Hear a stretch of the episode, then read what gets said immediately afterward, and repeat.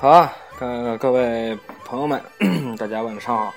在刚才的时候呢，我录了一期节目，这个今天也是一个非常喜气洋洋的日子。嗯，我的电台呢也开播了，虽然不挣钱，但是我自己心里头非常高兴。刚才登录了一下我自己的这个专辑，看到了我刚才录的那一期节目的播放已经达到了三十八了，而且我也暴涨了四个粉丝，我今天非常开心啊！所以，呃，而且还发现了这个可以可以导入音乐啊，这个实在是太先进了，我的天呐！这个歌曲实在是太好听了。但是我当时在民乐团混的时候，这首这首曲子好像步步高哈，读书少，你别骗我。好吧，他爱是什么是什么吧，咱们这也不是一个音乐赏析的节目，那么咱们。呃，马上开始 咱们的第二期节目。呃，在节目开始之前呢，我先嗯假模假式的，呃，不是发自肺腑的感谢一下这个收听我节目的这些听众。呃，因为这个，嗯，大家会自己停呢，这么先进。这个，因为用我好朋友这个呃一位姓马的老师的话说呢，这个节目其实就是为了满足我一一己私欲的这么一个节目。没想到这个还能这么受大家的关关注啊！呃，因为我在之前这个对呃中国呃中国这个老百姓对这个中国武术的这个关注度，我是持一个比较。呃，比较悲观的一个态度，因为我觉得大家对中国武术都不是那么，嗯，怎么说呢？这个话就是都不是那么上心啊。大家可能对中国功夫也没有那么没有那么着迷。但是，嗯，上一个上一个这个节目播出之后，我也没想到有三十八个朋友能能听这个节目啊！天呐，暴涨了四个粉丝，我去。好吧，我有点沾沾自喜了。嗯，在这期节目正式开始之前呢，我想呃给上一个节目做一个补遗啊，因为我在那个节目里面也说了，我这个嗯准备的稍微的有一些仓促，所以说有一些东西没有提到。其中有一个是这个，因为前呃上一期我记得是说了，我看看，嗯，上岁数岁数这个记性不太好。呃，上一期是说了轻功、内力、呃秘籍和隔空力，之后忘说了一个点穴啊，不好意思啊，各位，在这个很多的影视作品里面，我们都能这个看到一种技法，就是啪一下啊，葵花点穴手，对吧？呃，点住人之后，人就不能动了啊。之后这个有的这个里头，这个比较脏的。这个嗯，武侠剧里面呢，还会经常用点穴来做一些坏事啊。具体是什么坏事呢？嗯，咱们就不说了，反正是一些少儿不宜的事情吧。之后呢，这个呃，不好意思啊，第一次用这个耳机录音，可能杂音稍微有点多，我争取不不乱动啊。那么，到底有没有点穴这个东西呢？或者说点完穴之后呢，这个人还会不会动？这个事儿啊，我也问过哈，之后也自己琢磨过这个事儿。点穴这个问题呢，后来我看了一本书啊，叫《逝去的武林》。这本书呢，是主要这个。呃，记录的这个形意拳的呃门内的一些一些一些事情，但是我后来问我形意拳的老师，老师也跟我说，可能这个这个里面提到的人物都是真的，嗯，包括一些历史事件是真的，但是跟这部书的主人公有关的事情，呃，有一些事情是是存在质疑的，啊，就等于说它的真实性其实也不是这个那么高啊。但是呢，这个失去的武林里头提到了这个形意拳的一个技击的一个一个技法，叫定拳。定就是安啊安定的那个定啊，就是定住的那个定。定拳就是什么叫定拳呢？它里头这个提到的呢，就是啪打人一拳之后，这个人呢就是不会动了。啊，后来我也在想这个问题，到底是什么样的一种拳可以打完人之后，让人家就就就是让人就不会动了？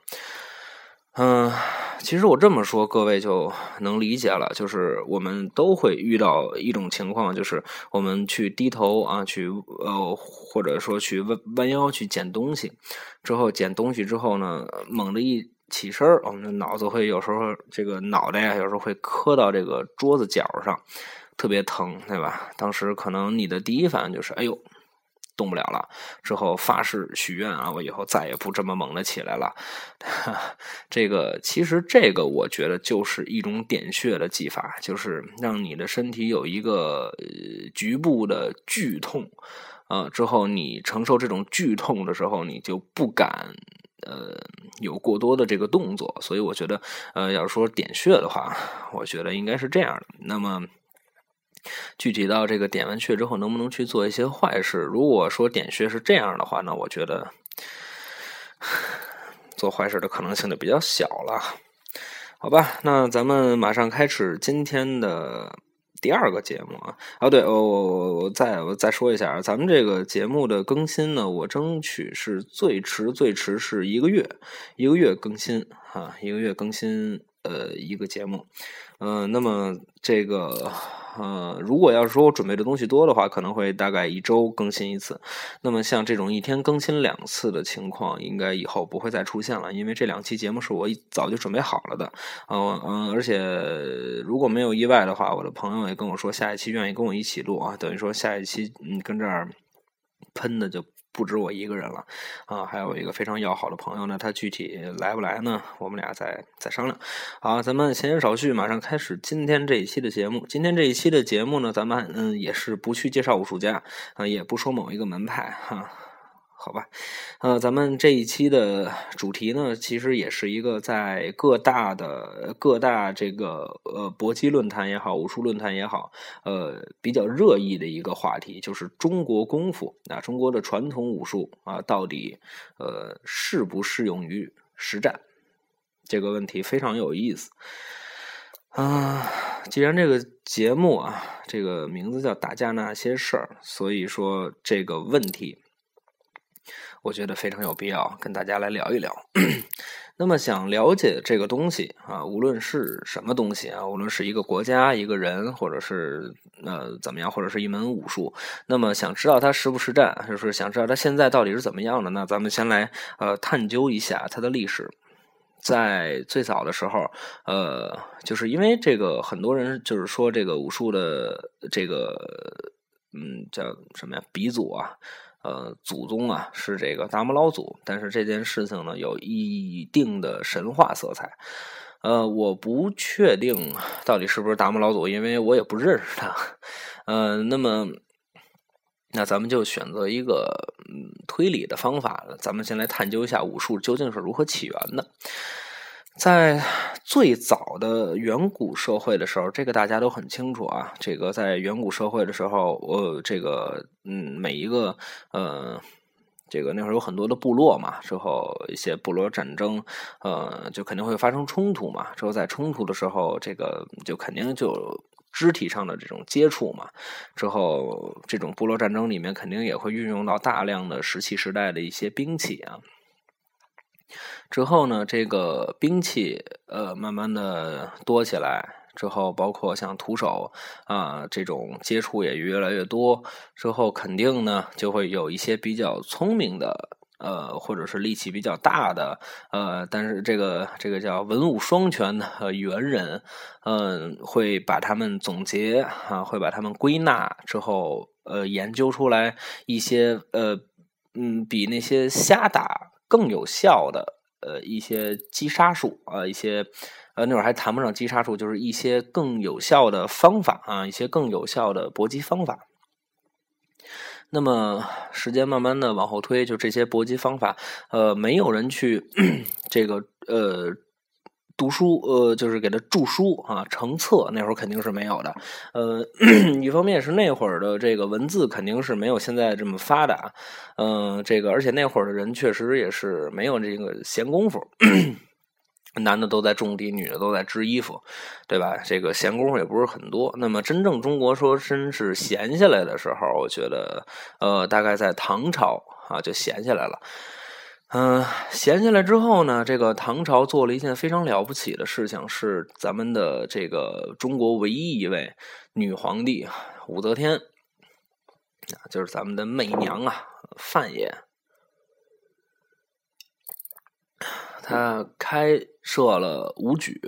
啊，他开设了武举的考试。当时的武举考试呢，就是有一些像骑马射箭呀，或者步下射箭呀，呃，一些枪法呀，或者是这个负重摔跤啊，这种呃考试项目，就是考的更多的是这种军事技能上的项目。呃呃，随着这个唐朝啊，往后一直到宋朝，宋朝各位都知道是一个重文轻武的。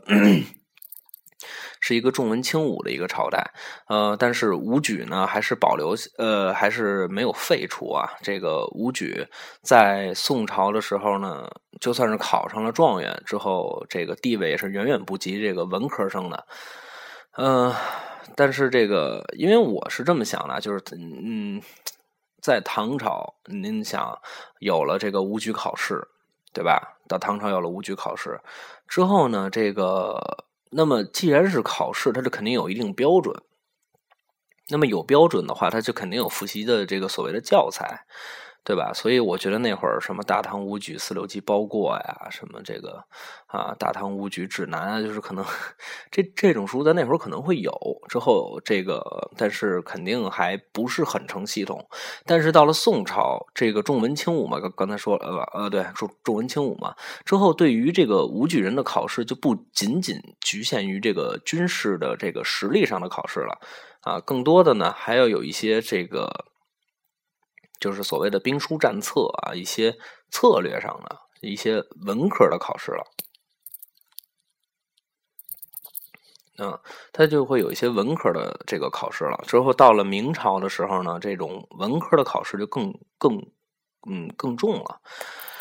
嗯，这个包括一直到清朝，大家看过那个周周星驰周星驰星爷拍的那个那个那个那个武状元苏乞儿。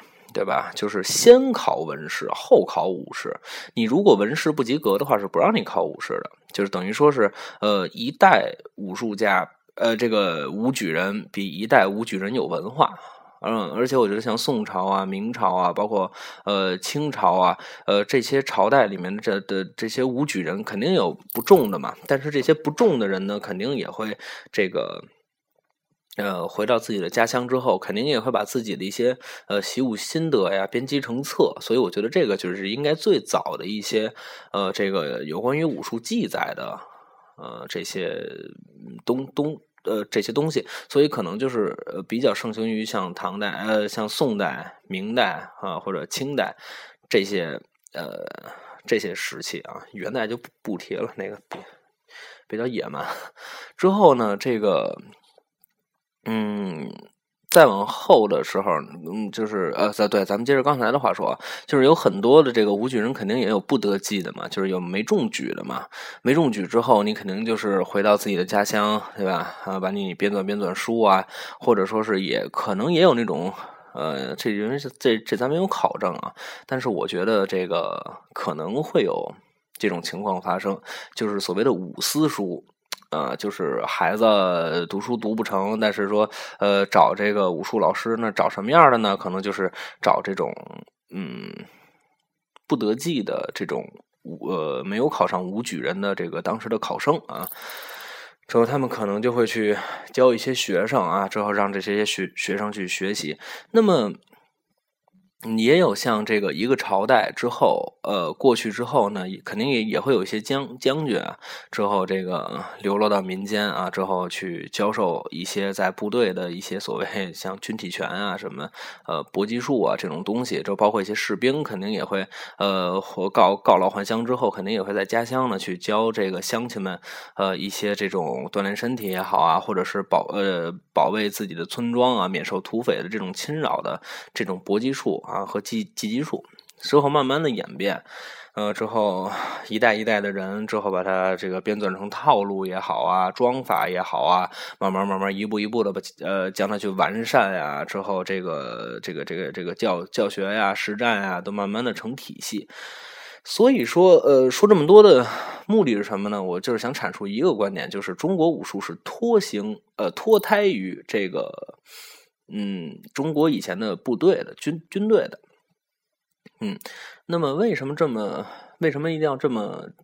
呃，就是为什么这么？呃，把这个说的这么？呃，这么啊？突然有点词穷了，不知道为什么。就是为什么把它作为呃这么大篇幅的要叙述这个事情呢？其实就是包括在现代啊，就是我们被军事上所这个承认的拳法，呃，一般都是比较实战的。那咱们咱们举个例子啊，这个咏春拳。呃，咏春拳的一位拳师啊，我忘了他叫什么了。他当时在呃美国海军陆战队之后教授咏春拳一些防暗杀的一一些方法。那也是世界上唯一的呃不是呃第对第一个第一个外籍的呃海军陆战队的搏击教练啊，非常露脸的一件事啊。但是到底要不要教外国人这种击杀法这事儿，对吧？那么就等于说呢，国外啊部队承认了咏春拳的实战积极性。呃，因为在部队是没有呃部队的这种搏击术啊是没有规则可言的啊是没有这些不许打后脑啊不许踹这个下阴呐呃是没有这些规定的，对吧？因为战场上就是玩命嘛，所以说从古至今被部队所承认的。击击法、搏击术，呃，都是非常实战的。那么，中国武术就是脱胎于这种军事的搏击术和击击术的。嗯，所以说，中国武术真正讲究的，并不是这个打击，而是击杀。就是中国武术更多的是要把你给杀死啊，而不是说最后呃等待点数去判获胜。啊，这个因为中国武术就是我在上一期的时候也谈过，就是不要把武术做的那么娱乐，因为在古代的时候，武术是一件很残酷的事情，就是不是你死就是我亡，啊，就是这么简单，啊，所以说中国武术既然是脱胎于这个，嗯。呃，部队的搏击术啊，格斗术的，那么所以说中国武术不可能不实战。那么为什么这么实战的中国武术在国际的赛事上取得不了好成绩呢？这个我我也有自己的看法，当然这呃这个仅仅是我自己的看法。如果各位有不同的意见的话，咱们可以一起来探讨啊，一起在我的微博上探讨。微博的名字叫学徒丁家恒啊，学徒啊丁家恒。还给自己做个广告，嗯，我的意见是什么呢？刚才咱们说到了，中国武术是脱胎于中国古代的呃军事搏击术啊和这个这个这个技击术的。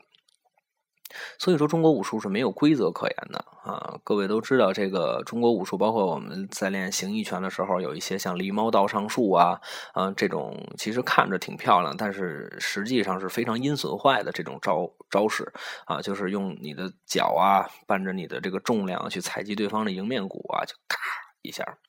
对吧？往科技盖上啪一踩，对吧？这人就就成狗了，就科技盖朝后了。就是这种比较阴损的这种招数，其实在这个很多的这个国际赛场上，这个赛赛事上是不让使用的。